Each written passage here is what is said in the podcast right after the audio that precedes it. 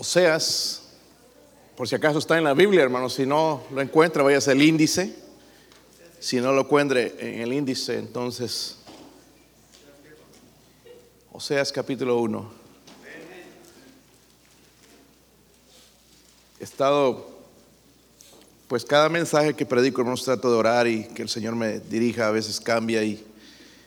Pero yo voy a estar, hermanos, todos los domingos en la mañana, si el Señor permite, estudiando el libro de Oseas, porque hay una gran similitud con lo que está pasando hoy en día, la ilustración de Israel, América, no solo América, sino el mundo. Hay una tremenda semejanza, eso es, no quisiera que lo pasemos por alto, quisiera, hermanos, que, que Dios ah, nos hable a nosotros también como lo hizo al pueblo de Israel. Si tienen Oseas capítulo 1, hermanos.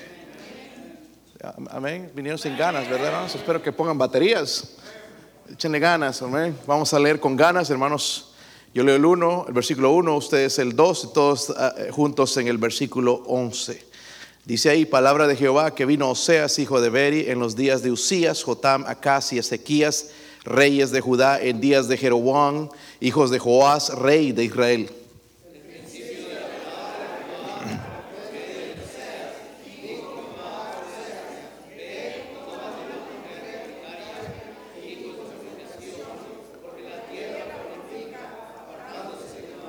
Fue pues y tomó a Gomer, hija de Diblaín, la cual concibió y le dio a luz un hijo.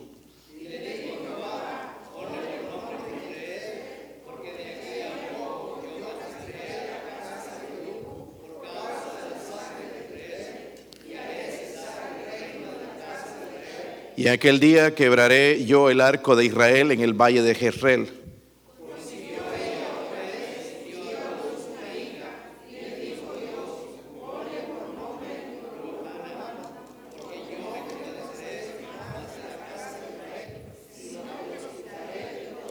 Mas de la casa de Judá tendré misericordia y los salvaré por Jehová su Dios. Y los salvaré con arco, no los salvaré con arco ni con espada, ni con batalla, ni con caballos ni jinetes.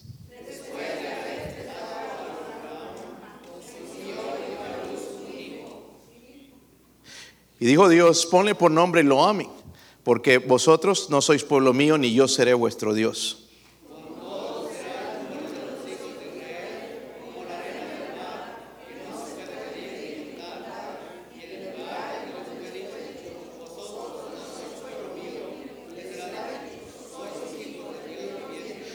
Todos y se congregarán los hijos de Judá y de Israel y nombrarán un solo jefe. Subirán de la tierra porque aquel día de Jezreel será grande. Padre, ayúdeme Señor, por favor. No soy digno, Señor, de predicar su palabra. Ruego, Señor, por el poder, la guía del Espíritu Santo, Señor, para predicar su palabra, Dios mío. Que pueda decir en esta mañana, Señor, escrito está, Señor, predicar, Señor, el consejo suyo, Dios mío, abre, hable a nuestras vidas, nuestros corazones, unja los oídos de mis hermanos. Padre, y si hay alguien sin Cristo, alguien que no tiene seguridad de salvación, ruego, Padre, por favor, por la convicción del Espíritu Santo, que hoy mismo pueda recibir, Señor, aceptar a Jesucristo como su Salvador personal. Ruego por su ayuda, Señor, su bendición, su presencia, en el nombre de Jesucristo. Amén. Pueden sentarse, hermanos. El día jueves eh, estaba aquí trabajando en, estudiando en esto y, y escuché la puerta que tocaban aquí al frente. Bajé y era un hombre. Y ahora, hermanos, da miedo abrir la puerta. Cualquiera, ¿verdad? No sabe uno lo que va a pasar. Pero bueno, le abrí y me dijo, ¿puedo pasar? Y eso me asustó más. ok, este, bueno, lo hice pasar. Nos sentamos ahí. Empezó a hablar el hombre y se soltó y empezó a llorar como un niño y me empezó a contar, eh, estoy desesperado, me dijo, acabo de encontrar a mi esposa con otro hombre, eh, salí del trabajo temprano y, y la encontré con otro. Y me empezó, hermanos, la historia, todo ahí. lo estuve escuchando, hermanos, por 30, 40 o 50 minutos, yo no sé cuánto, pero lo estuve escuchando, él llorando, necesito, necesito ayuda financiera, no puedo trabajar, estoy deprimido, estoy desesperado, estoy pensando en la muerte, no sé qué hacer, extraño a mis hijos, porque se llevó a mis hijos, los extraño, necesito ayuda. Un hombre desesperado, hermanos, que estaba experimentando lo que es una esposa infiel. Eh, y yo le puse este título, hermanos, a este mensaje, Crónicas de una esposa pródiga. Quizás la mayoría aquí de nosotros, hermanos, no podemos entender porque no tenemos un esposo o una esposa adúltera. Pero Oseas sí sabía lo que estamos hablando, hermanos. Oseas sabía perfectamente lo que significaba tener una esposa infiel y adúltera. Eh, la verdad, hermanos, es que, como dije al principio, hermanos, ¿por qué predicar acerca de Oseas? Porque hay un paralelo semejante, hermanos, tan grande con Israel y la América en que vivimos, incluso el mundo.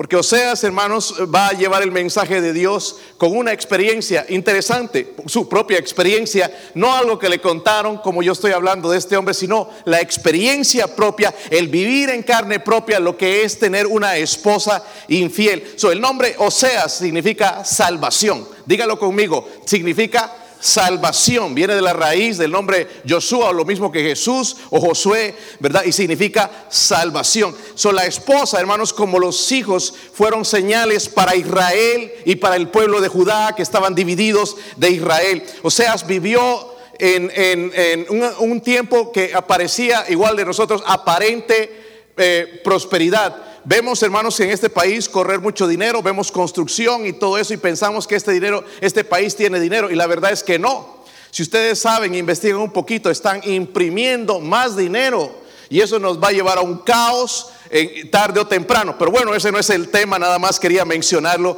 para que no nos confundamos, hermanos, con la falsa prosperidad, ¿verdad? La verdad, hermanos, el pueblo decaía, más que estaba eh, materialmente estaban bien, pero espiritualmente estaban mal.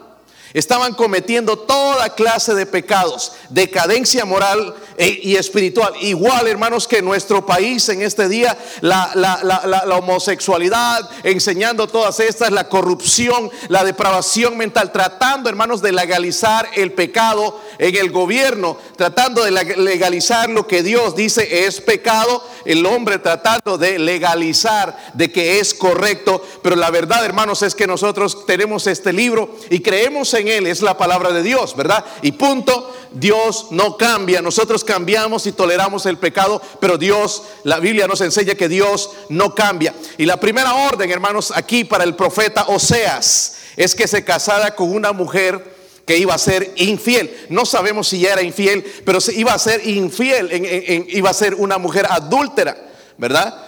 Eh, representaba entonces lo que el Señor quería enseñarles es acerca de Israel, la, apostasía de Israel. Oseas representa a Dios en este, en este capítulo. Va a representar a Dios. Y en Primera de Corintios 10, 11, hermanos, es importante recordar, dice que estas cosas les acontecieron como ejemplo. Porque nosotros podemos decir es el Antiguo Testamento. Pero dice la Biblia que sucedieron como ejemplo. ¿Para quiénes?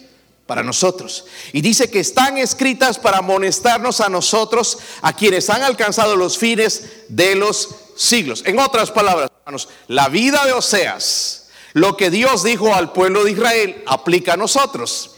Amén. Aplica perfectamente a nosotros. Vamos a hablar, hermanos, un poco de Gomer. Son eh, algunos capítulos más que vamos a estudiar en el futuro, pero vamos a hablar hoy de Gomer, la esposa pródiga que representa al cristiano también alejado de Dios. Porque en esta mañana, lo crea o no, hay cristianos que están alejados de Dios. Que están cerca, pero están alejados, muy lejos de Dios. Vamos a ver tres lecciones importantes, hermanos. Váyase al capítulo, el capítulo 1, el versículo 1 otra vez, hermanos. ¿Sí lo tienen? ¿Sí lo tienen? Se está poniendo caliente la cosa, hermanos, y ni siquiera ha empezado a predicar. Dice ahí el versículo 1, palabra de Jehová que vino a quién? Oseas, hijo de Berí, en los días de Usías, Jotam, Acaz y Ezequías, reyes de Judá, y en los días de Jeroboam, hijos de Joás, rey de Israel. El principio de la palabra de Jehová por medio de ¿quién? Oseas dijo, ¿quién? Jehová a Oseas, ve, tómate una mujer fornicaria e hijos de fornicación, porque la tierra fornica apartándose de Jehová. Primeramente entonces quisiera hablar con ustedes, hermanos, de la infidelidad de la esposa, la infidelidad de la esposa. Ahí vemos quizás cosas negativas, hermanos, pero podemos ver lo positivo de todo esto, que Oseas inmediatamente va a obedecer a Dios. ¿Qué, qué si te dijera a ti, cásate con una adúltera? Mira, esto ya no lo haríamos probablemente. Buscamos algo que nos va a ser fiel. Pero miren cómo Dios, o, Oseas, obedeció directamente o inmediatamente a Dios, ¿verdad? Un tremendo ejemplo de la obediencia de este hombre a, Dios. Ah, detrás de esto, hermanos, hay un mensaje que no se ve a simple vista. Porque a pesar, hermanos, de, mencionar a esta mujer y en vez de condenarla, hermanos, lo que debemos ver es que detrás de todo esto es la maravillosa historia del amor redentor de Dios. Dije el amor redentor de Dios, porque sí fue adúltera, pero ese en realidad no es el tema, sino el amor redentor de quién? De Dios. Miren el versículo 2, hay varias veces que se usa la palabra fornicación, ¿verdad? Tres veces en ese versículo hablando del pecado sexual se menciona tres veces, pero en todo el libro, hermanos, de Oseas se menciona 14 veces. O vamos entendiendo más o menos por dónde iba entonces Israel. Dios le dice a Oseas, ve, tómate una mujer fornicaria. Escúcheme bien. ¿Crees, crees tú que esto no haría el profeta? Porque él era de carne y hueso y con sentimientos igual que nosotros. Y el saber que su esposa andaba con uno y andaba con otro y que quizás los hijos que él iba a tener no eran de él, era algo que le dolía en su corazón, pero que estaba dispuesto a obedecer porque él amaba a Dios. Amén. Pero no solamente amaba a Dios, amaba a esta esposa. La amaba a ella, ¿verdad? Y eh, más adelante vamos a ver lo que él va a hacer por ella. So, se usa esa palabra y miren el, el testimonio de esta mujer en el versículo 2 no solamente era eso ella, una fornicaria, una adúltera, sino que tuvo hijos de fornicación. Palabras fuertes, ¿verdad? Hijos de... Hermanos, ¿creen que no se sentía mal este hombre con la infidelidad de su esposa? ¿Sí o no? Se sentía mal. Quizás lloraba, quizás no podía ni dormir. Solamente una persona que ha pasado por ahí puede entender eso, el dolor de lo que es el adulterio. He visto tantas personas, tantos eh, hombres o mujeres viniendo a mí eh, y, hablar de este asunto que es tan triste. Hubo uno que me dijo una vez, pastor, mire, yo la amo tanto que estoy dispuesto a perdonarla. Quiero, le voy a perdonar todo lo que me hizo y yo tengo las pruebas, todo, ya lo he confesado y todo, pero yo estoy dispuesto a perdonarla porque la amo. Pero lo decían esto, hermanos, con, lágrimas, con un corazón roto, como, como alguna desesperación, no solamente así, porque debe doler la infidelidad. ¿Verdad, hermanos? Debe doler. Miren, si nada más cuando están citando y hay infidelidad, están chillando. Pero imagínate con alguien que has hecho un pacto delante de Dios, que van a ser fieles hasta que la muerte los separe y de repente él o ella encuentran a alguien más porque hay, mucho de esto, hermanos. Vamos a ser honestos. Algunos no han tocado una mujer, pero la, la sueñan, hermanos, en todas estas cosas que miran en el Internet. Eso es algo real, hermanos, la infidelidad. Imagínate este hombre sabiendo, Gomer está con otro, está en la casa de fulano y él sabiendo nada más orando a Dios, Señor, ayúdeme a pasar por este horno de la prueba. Oh Dios, ayúdeme a perdonarla. Oh sí, Señor, me duele mucho. ¿Por qué me escogiste a mí para hacer esto? Tenemos que entender esto, hermanos. Dios escogió a Israel y estableció una relación con ellos como un matrimonio, donde Dios es el esposo e Israel es, representa la. Lo mismo sucede con la iglesia. Jesús es el esposo y la iglesia es la esposa. Amén. So, mire cómo Dios va a ilustrar esto. Y sí aplica perfectamente a nosotros, porque el pecado de Israel es el mismo pecado de nosotros, de apartarse del Dios vivo, del Dios verdadero. Era apartarse y alejarse de Dios. Y ni siquiera quizás se daban cuenta. Como algunos estamos aquí. Escucha esto, entra por aquí y sale por, por el otro oído. So, en esta ilustración Jehová es el esposo. Amén. ¿Lo entienden? Jehová es el esposo. Y la atracción por los ídolos, hermanos, para Dios era como una lujuria o como fornicación. So imagine, espiritualmente estamos en la misma posición de Israel. Su pueblo era tan infiel como una prostituta. Amén. Su pueblo, hermanos, el pueblo de Israel era tan infiel como una prostituta. Pastores, estas son palabras fuertes. Váyanse a Santiago 4. Santiago 4. Algunos de ustedes que no leen la Biblia. Santiago 4. Versículo 4.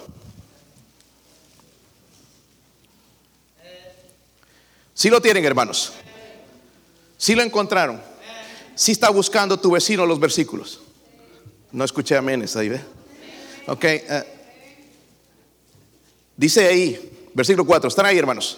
Oh almas, escúchenme hermanos, porque esto está escrito no a Israel, esto está escrito a quién?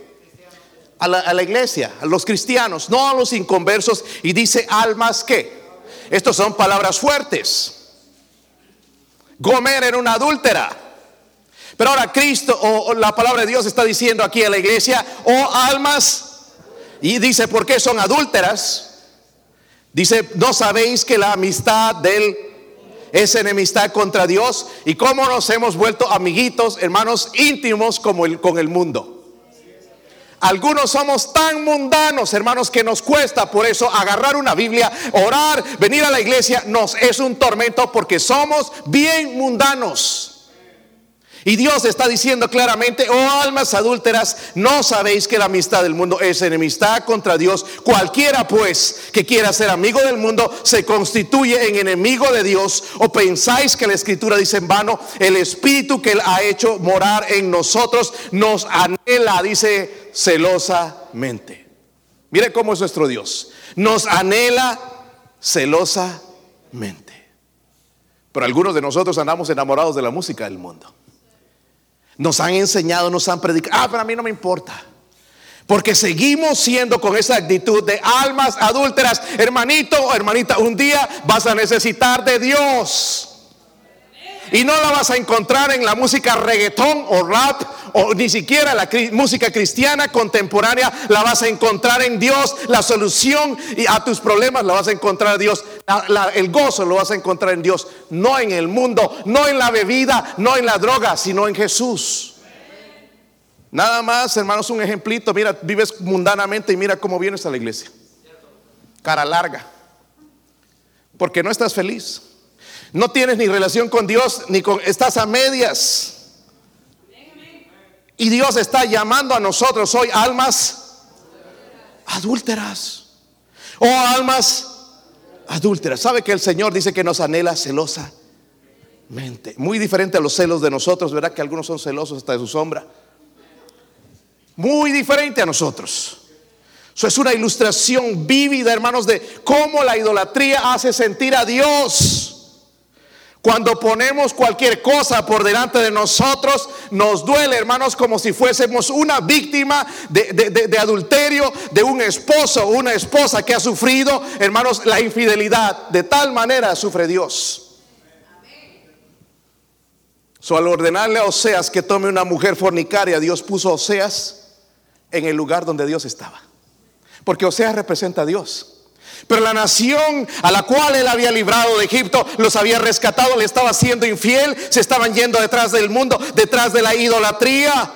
Y Dios estaba allí con los brazos cruzados, triste por lo que estaba haciendo su pueblo.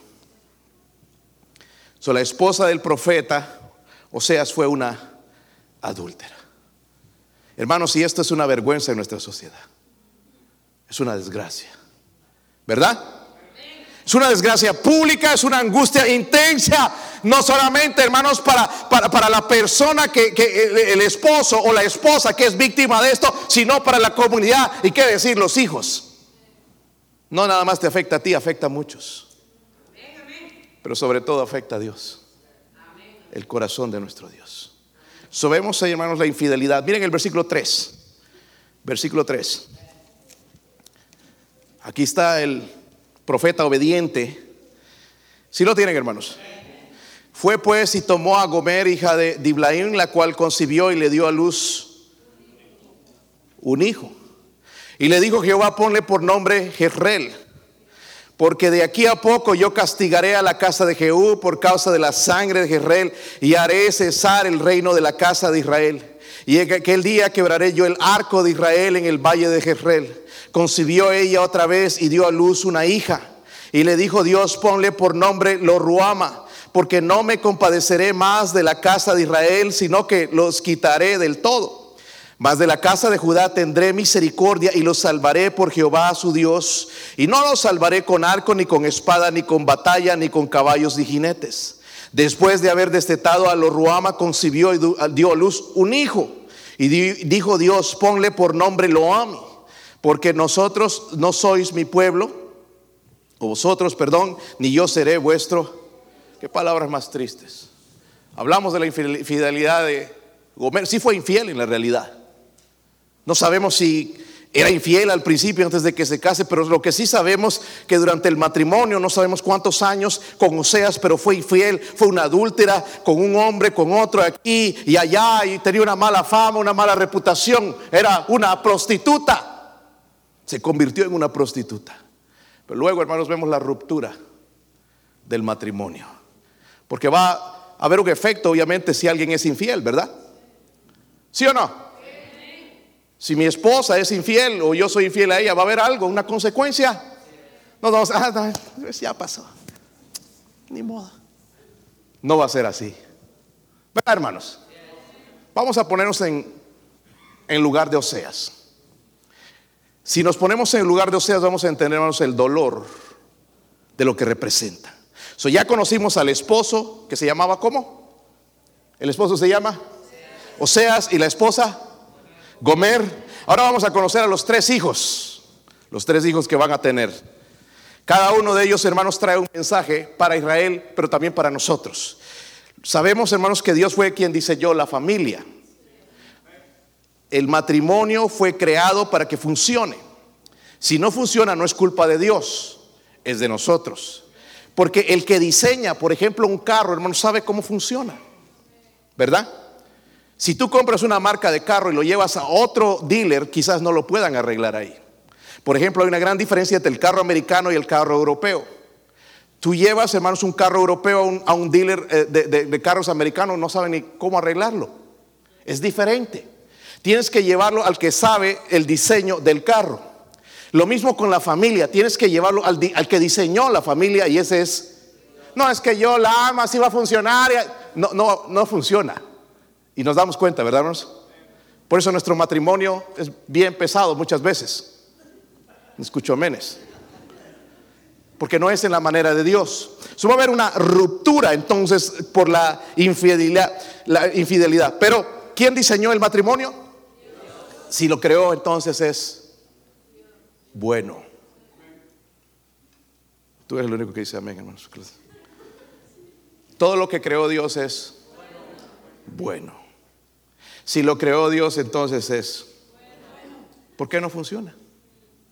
Estamos hablando allá de divorciarnos. De que, no, la, a la antes le decía mi amor, ahora la vieja. La vieja chancluda. Y ya le pones apodos. Este. Miren, lo que dice en Salmo 127, hermanos. Estamos hablando de los hijos, obviamente tenemos que envolver a la familia. Salmo 127, versículo 3. ¿Están ahí? He aquí, herencia de Jehová son los... Y miren nuestros hijos. ¡Wow!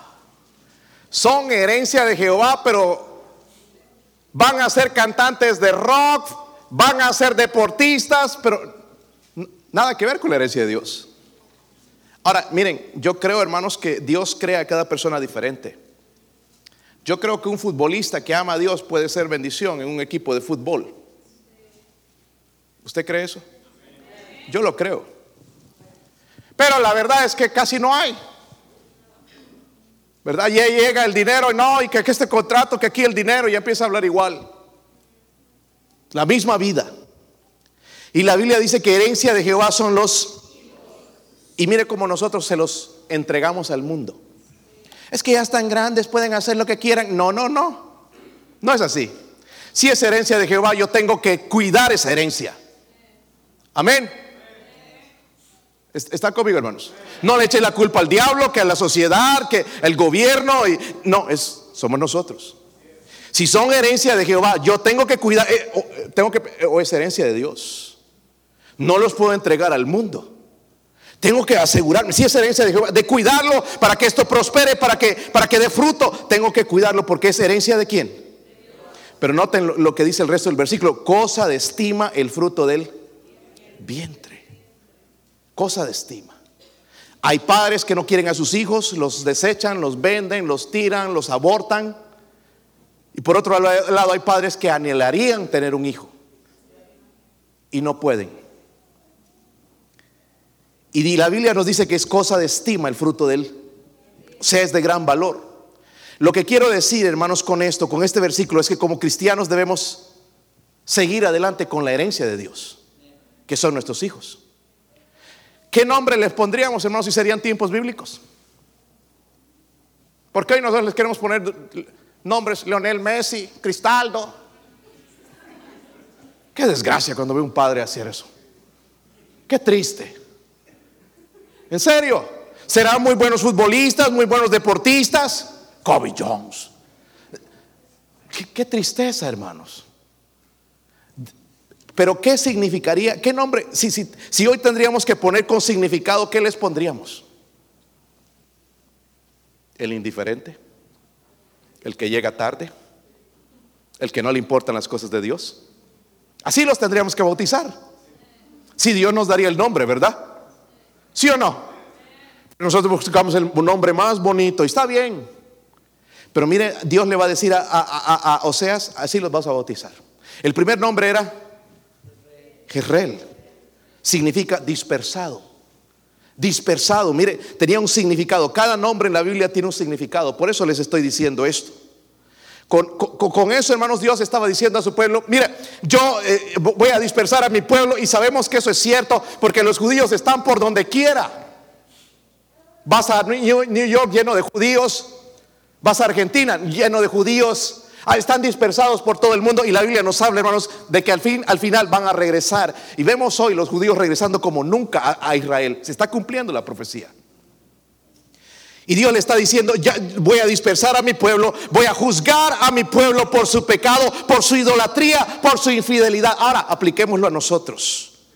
Porque no es solamente para Israel. Hermanos, Dios quiere bendecir todas las familias. Yo creo que sí, con todo mi corazón. No es que escogió a este y este sí, este no. Dios quiere bendecir todas las familias. Pero el problema, hermanos, dejamos que el pecado entre a nuestras vidas. Escogemos nuestro propio camino. Y por eso estamos divididos, estamos dispersados en nuestro hogar, estamos debilitados, estamos deprimidos todo el tiempo. Porque no estamos dentro de la voluntad de Dios. ¿Me entiende? Sojerrel, dispersados, divididos. Pero ahora van a ser una hija. Y como dije hace un momento, hermanos, no sabemos si en realidad eran los hijos de Oseas. Porque dice la Biblia, hijos de fornicación. Miren el nombre de la hija. Están bien serios, hermanos. Yo, yo, estoy agarrando la Biblia, nada más no estoy inventándome nada. El, nombre de la muchacha se llamaba, no era la rana, hermanos, algunos les escuché decir la rana. No, lo, ruama, dígalo conmigo, lo ruama significa no compadecida o sin misericordia. En otras palabras, Dios le va a recordar a Oseas todos los juicios que van a venir sobre Israel al escuchar del nombre de su hija, ¡Ey, lo ruama! Uh, ya no va a haber misericordia para este pueblo. Le iba a recordar a él y al pueblo de Israel. Hermanos, algunos de nosotros aquí un día caminábamos con Dios. ¿Qué pasó? Algunos cantaban, otros venían a la visitación, venían fielmente. ¿Qué pasó? ¿Qué pasó con ustedes? ¿Dónde se quedaron? ¿Dónde quedaron en el camino?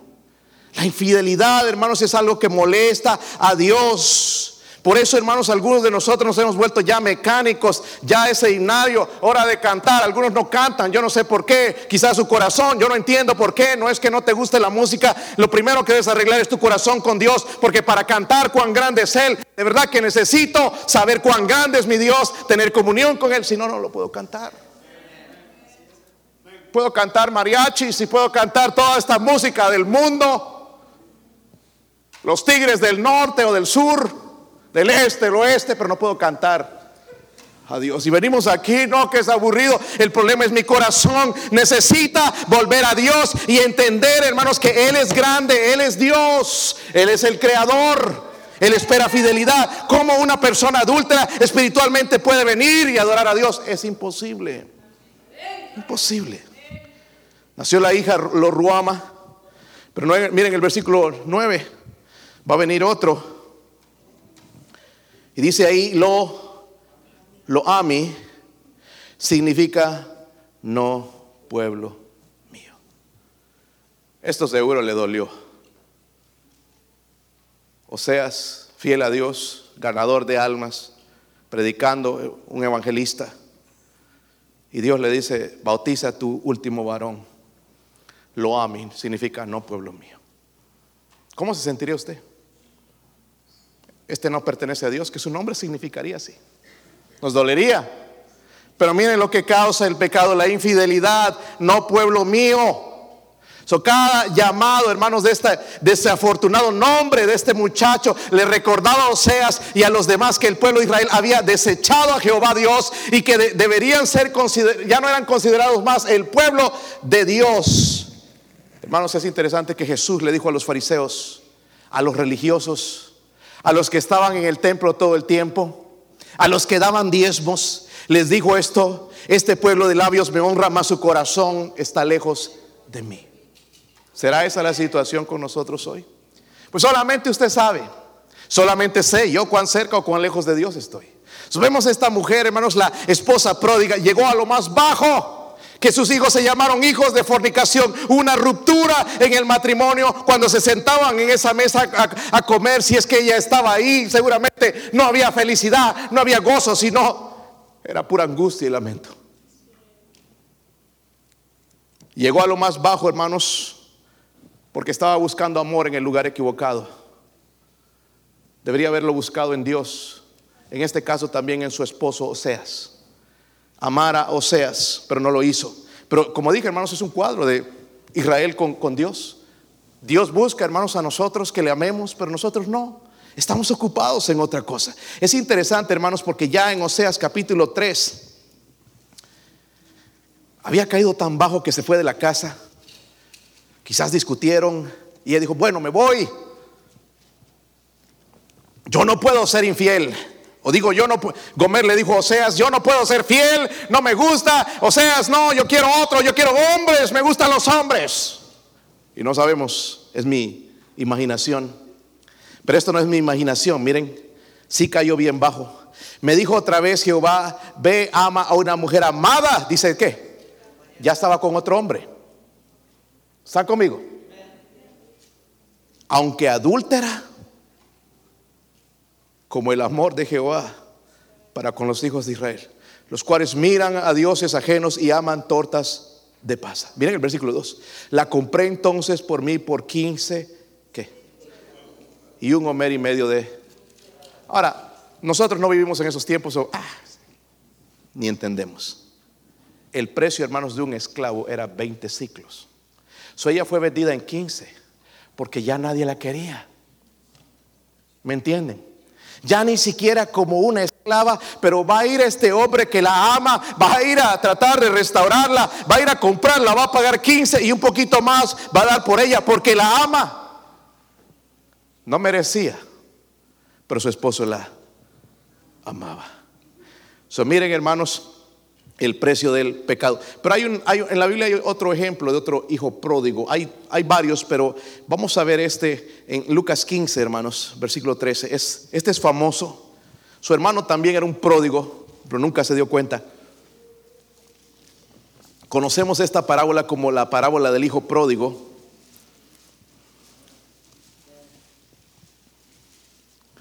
Lucas 15, versículo 13. ¿Están ahí, hermanos? Ahí está el muchacho engreído. Dice, no muchos días después le pidió dinero a su papá, dame mi herencia. Y ni, siquiera había muerto el papá. Dicen, no muchos días después, juntándolo todo, el hijo menor se fue lejos, es como algunos están hoy, lejos de Dios, a una provincia que, apartados de Dios. Y allí que desperdició sus bienes. Qué interesante, hermanos, nosotros podemos gastar en el mundo, si tú te acuerdas en el mundo cuánto gastabas en cerveza, en licor, yo pago, póngalo a mi cuenta. Vendía hasta los zapatos. Pero qué interesante con las cosas de Dios, cómo nos volvemos. Agarrados. ¿Verdad? sigamos leyendo, hermanos. Dice, lo, desperdició sus bienes viviendo, ¿qué? Perdidamente. Y cuando todo lo hubo, ¿qué? ¿Conoce a gente que nunca tiene dinero? Tres trabajos y nunca tienen dinero. Había un hombre allá que siempre venía a pedirme dinero y ganaba un montón de dinero a la semana, cinco mil dólares, seis mil. Y nunca tenía dinero. ¿Y qué pasa contigo? Es que siempre lo agarraban borracho y tenía que pagar las cortes, cinco mil, se le iban así, abogados, hasta que se lo llevaron. Pero nunca tenía dinero. Mejor no sigo con esto, porque algunos están mirando feo. Vivió, dice, perdidamente, y cuando lo hubo malgastado, vino una gran hambre en aquella provincia y comenzó a qué? Mira, hermanito, tú que eres indiferente y duro de corazón, va a haber un momento donde va a comenzar a faltarte tú te vas a dar cuenta que las amistades que estás, te estás haciendo no valen la pena. Que los amigos que dicen que son tus amigos no son amigos. Te digo como experiencia. He estado visitando gente en la cárcel, llorando a veces hombres ahí, y le pregunto, ¿dónde están tus amigos? Pues ni vienen a verme. ¿Dónde están esos amigos ahora? Pues nadie se acuerda de mí. Hubo uno que se tuvo que ir hasta Iowa porque con los amigotes que estaba ahí en sus parrandas lo dejaron, hermano, sí, lo, metieron al bote y ni siquiera aparecieron. Y le digo, ¿cómo es que te dejaron tus amigos? ¿Sabes que hay un amigo que nunca te abandonaría? Se llama Jesús. Al que tú le has estado dando la espalda. dice la escritura, sigamos leyendo ahí, comenzó a faltarle y fue y se arrimó a uno de los ciudadanos de aquella tierra, el cual envió a su hacienda para que apacentase qué? Para los judíos, hermanos, hasta el día de hoy los cerdos son carne inmunda. Nosotros le entramos las carnitas y hasta la caja nos comemos, hermano, pero a los judíos les ofreces eso. Un judío practicante, obviamente, quita la amistad contigo. Igual un musulmán, porque ellos siguieron lo mismo, ¿verdad? La misma, eh, recuerden que los musulmanes son descendientes de Ismael, ¿verdad? Ismael, el otro hijo de Abraham. Y ellos, hermanos, para, es, es, inmundo. Pero mire cómo va a acabar este, este hombre haciendo lo que es inmundo delante de Dios. Pero no termina ahí, dice, y deseaba llenar su vientre de las que, algarrobas que comían los cerdos, pero nadie le daba. Nosotros aquí, hermanos, tan piquis. no, este tiene tomates. No, este, este tiene lechuga. Este, ay, este le pusieron pepinos. Este hombre se quería alimentar con la comida de los, cerdos. Y dice que nadie, algunos de nosotros con esa música del mundo estamos eh, bajándonos, hermanos, a comer la comida de los cerdos. Amén. La comida de los cerdos, las drogas, el alcohol, las fiestas y la música y los bailes y todo eso. Estás acurrucándote y comiendo la comida de los cerdos.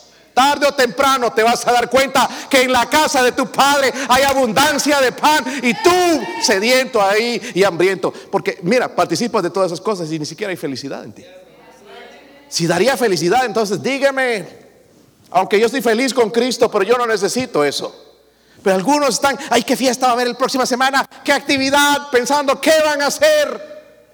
Hay gozo en Cristo. Pero no se daba cuenta, hermanos, este eh, eh, eh, este muchacho que en la casa de su padre había abundancia de pan. Tarde o temprano, hermanos, si nosotros, porque él es el esposo, nosotros representamos la esposa, si rompemos esa relación, tarde o temprano va a haber escasez, escasez de algo. Puede estar lleno el refrigerador, pero ese hogar debe ser un hogar, hermanos, donde entras y una tensión que hasta puedes caminar sobre la tensión. Hay una tensión en este hogar, uy, horrible. ¿Qué está pasando? Cualquier cosita, un fósforo, ¡pum! Explota una pelea. ¿Han estado en un hogar así? ¿No será tu hogar ese? ¿Se dan cuenta de lo que digo, hermanos? Qué triste es estar alejado de Dios. Qué triste. Pero vamos al último punto, hermanos, porque, como dije, el tema no es en realidad Gomer, sino el amor redentor del, del Señor. Miren el versículo 10. Con todo, dice, será el número de los hijos de Israel como la arena del mar.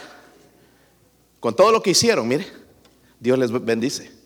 Que no se puede medir ni contar. Y en el lugar en donde les fue dicho, vosotros no sois mi pueblo, les será dicho que sois hijos del qué. No lo merecían.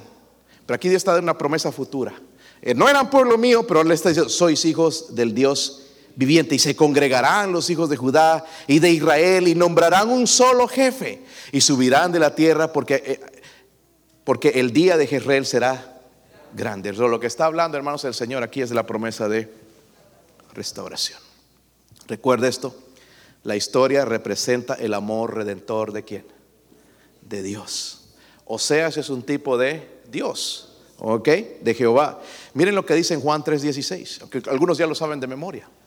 Dice, porque de tal manera amó Dios al mundo, que ha dado a su Hijo unigénito, para que todo aquel que en Él cree no se pierda, mas tenga vida eterna. El amor redentor de nuestro Dios busca a los pecadores. Amó Dios al mundo. Amén. Es interesante. Después de que Adán y Eva, hermanos, en el jardín del Edén pecaron, no fueron ellos los que buscaron a Dios, fue Dios. Dios decía, Adán, ¿dónde estás? Y no era porque no sabía dónde estaba, él sabía perfectamente, pero él lo estaba buscando para restaurar a, una relación, comunión con Dios. Porque él le dijo, el día que comieres de ese fruto, es cierto, morirás. No murió físicamente, pero murió espiritualmente, se separó de Dios. Y Dios estaba buscando otra vez la manera de tener la comunión con Adán. Adán, ¿dónde estás tú? Lo estaba buscando. Es el amor de nuestro Dios, hermanos. Y la única esperanza para el hombre pecador es un Dios amoroso. Dios nos ama. Dios nos ama y nos busca. Gomer se entregó a los pecados más sucios, los más bajos que se puede cometer. Se olvidó de su esposo, se olvidó de sus hijos, pero Oseas la amaba. La amaba tanto que fue y la compró después como una esclava. Miren lo que Dios le dijo a Israel en Jeremías 31, versículo 3. Jeremías 31, versículo 3.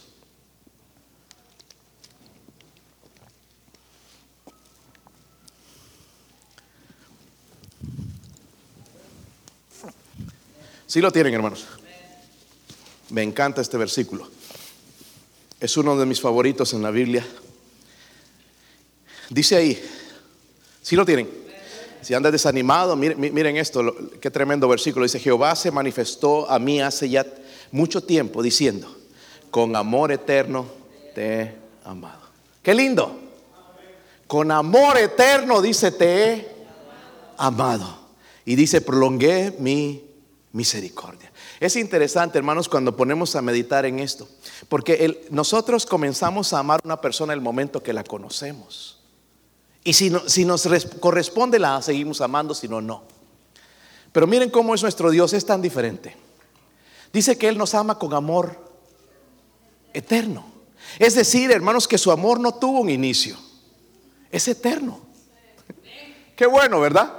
Le fallamos, somos mentirosos, desanimados todo el tiempo, no le servimos, no, no, no, no, hacemos nada por Él, pero Él nos ama.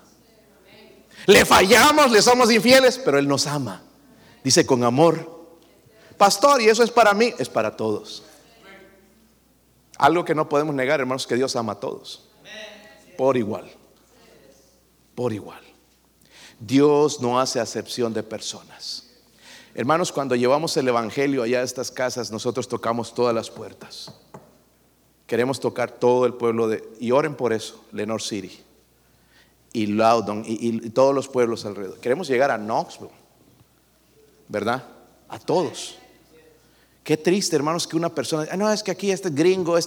Los gringos también necesitan a Cristo. Y hemos ganado algunos de ellos, hermanos. Tenemos aquí uno, Sebastián. No lo miren, él no se llama Sebastián. Está, está por ahí, ¿verdad? Allá arriba, quizás, no sé. Ese muchacho que se entregó a Cristo, donde una familia, hermanos, que no busca a Dios, hay esperanza ahora para ese hogar. Gracias a una iglesia, hermanos, que busca las almas. Si usted da para fielmente a la iglesia, usted está haciendo parte de eso. Amén. Pero Dios no hace excepción de personas, no, que estos chinos los dejamos a un lado porque nos eh, contaminaron con el coronavirus y miren, no, no, no, a todos por igual. Musulmanes, porque a veces vemos los musulmanes, allá las mujeres todas con sus trapos por todo lado, ¿verdad? Y no, son musulmanes. Ellos también necesitan a Cristo. Aquí en la farmacia de, eh, CBS, que es mi farmacia, y ya me ha tocado varias veces esta muchacha, eh, es musulmana, y Farahar, no sé qué es su, apellido, y, al principio pues ah, están metiendo musulmanes, pero gloria a Dios, porque eso me da la oportunidad, hermanos, de poder testificarle. De poderle hablar de Cristo, del, Dios verdadero, porque ellos sirven a un Dios malvado, un Dios que, que no ama, que solo ama a algunos, el Dios de los musulmanes. Solo ama a algunos, odia a los americanos, odia a los cristianos, pero ama a los musulmanes. Ese no es el Dios de la Biblia. El Dios de la Biblia, hermanos, es un amor eterno. Dice Jeremías, lo dijo con amor eterno, te he amado, dice, por tanto te prolongué mi misericordia. Por eso no hemos muerto, hermanos. Lamentaciones, dice por su misericordia no hemos sido consumidos. Nuevas son cada mañana sus misericordias. Grande es tu fidelidad. Y nosotros pensamos, no, es que tengo la salud de un toro. Es nuestro Dios. Por su misericordia. Por su misericordia. Por su amor. No lo merecemos, pero Él nos ha amado, hermanos, eternamente. So, imagina Oseas, hermanos, allá caminando por las calles, tapaba su cara. Ahí va, Oseas, el cornudo, mire, le, que es infiel. Y seguramente la gente cuando se acercaba a él, los amigotes. Oseas, sabes lo que está haciendo comer. No sabes lo que hace tu esposa, está con uno, está con otro. Mira, ya todo el pueblo lo sabe. Oseas, no lo sabes tú. Sí lo sé. ¿Por qué no la dejas? ¿Por qué no buscas a otra? Oseas, tú eres un varón de Dios, busca a otra mujer. Pero si él la hubiera dejado, hermanos, eso no hubiera mostrado amor. Es lo que Dios hace con nosotros. Si nos dejara por lo que hicimos, no sería amor. Aquí nos muestra Dios su amor. Cuando vemos a Gomer, nos vemos a nosotros mismos. Isaías 53, 6 dice, todos nosotros nos descarriamos como ovejas, cada cual se apartó por su camino, mas Jehová cargó en él el pecado, el pecado, el pecado de todos nosotros. Ese es nuestro Dios. Y nosotros condenamos, pero Él no vino a condenarnos, vino a salvarnos. Vino a salvarnos. La verdad, hermanos, es que ni Gomer ni Israel tienen un pasado glorioso. Pero la historia aún no termina. Dios va a restaurar Israel. Israel no está siendo usado en este momento, pero Dios la va a usar en el futuro. Miren el versículo 10, 10 para cerrar esto, hermanos, dice ahí. Con todo, será el número de los hijos de Israel como la arena del mar. Estaba contándome el otro día uno de los managers de una empresa, me dijo, hay un judío que, eh, que nos consigue los trabajos, trabajos millonarios. Y este hombre me dijo hace poco que ellos han encontrado el medicamento que va a, curar el COVID. No es vacuna, un medicamento. Y es mejor, dice, que todo lo que los americanos han hecho. Yo creo eso porque los judíos tienen una inteligencia increíble. Tienen dinero. Los dueños, hermanos, casi de todo New York.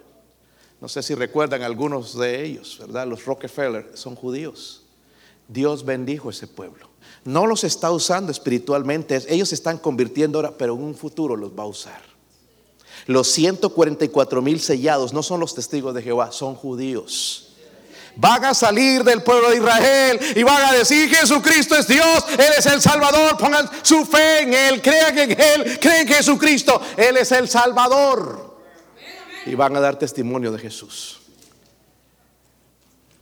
Vemos la infidelidad de esta mujer, la ruptura del matrimonio, lo que trajo. Pero vemos la promesa del Señor, va a restaurar. Cuando nos arrepentimos, dice que vienen de la presencia del Señor tiempos de refrigerio. Cuando estaba hablando con este hombre, pues me habló de su desesperación, se puso a llorar. Y lo bueno, hermanos, es que lo agarra uno, bueno, me agarró así como de sorpresa porque estaba estudiando, estaba enfocado en esto. En este tema, hermanos, estoy hablando ahorita. Y mire cómo Dios envió a alguien con la misma historia. Y ahí estaba llorando y diciendo, ¿y qué voy a hacer? Y, y estoy pensando en un psicólogo y, esto, y estoy yendo a unas consejerías con un psicólogo. Y a ver, cuéntame un poquito del psicólogo. Y es que me está diciendo hacer esto, pero me tiene prohibido mencionar la Biblia. Entonces le dije, no, esa no es buena ayuda, porque es humanista. Pero en este libro dice, Dios te ama. Y sabes qué? Lo que tú tienes que hacer es tratar de restaurar ese matrimonio. Y me dije, ya traté, y, sabes qué, pastor, y ni me conoce, pero me estaba llamando pastor. ¿Sabes qué? Una cosa, ya fui a hablar con ella, me fui ahí a, hablar con ella, a perdonarla de todo lo que hizo. Estoy dispuesto a perdonarla. Yo la quiero, yo la amo, amo a mis hijos. Estoy dispuesto a perdonar todo lo que me hizo. Pero la mujer dice que puso en el Facebook, pues no me gusta mucho tampoco ese Facebook. Ya está comprometida con otro. Ya le había dado los papeles del divorcio, pero ya tiene al otro. Ya hay alguien en el lugar de ese hombre. quizás no hay mucha esperanza para este hombre. Y le dije, en realidad ya quizás ya no hay mucha esperanza con esta mujer, pero Dios te sigue amando. Él se estaba echando, fue mi culpa y esto y que el otro, sí, pero Dios te perdonó. Sigue adelante, sigue adelante. Dios te ama. Y no le agarres rencor ni odio, sino porque es la misma relación que nosotros tenemos. Así como ella te hizo a ti, nosotros lo mismo le hacemos a Dios. Y eso lo levantó a sus ojos. Es lo mismo que hacemos con Dios. Somos infieles. Somos adúlteros espiritualmente. Pero que Dios nos perdone en esta mañana y nos restaure. Vamos a ponernos de pie, hermanos, todos de pie. Hermanos, mi esposa va a tocar algo.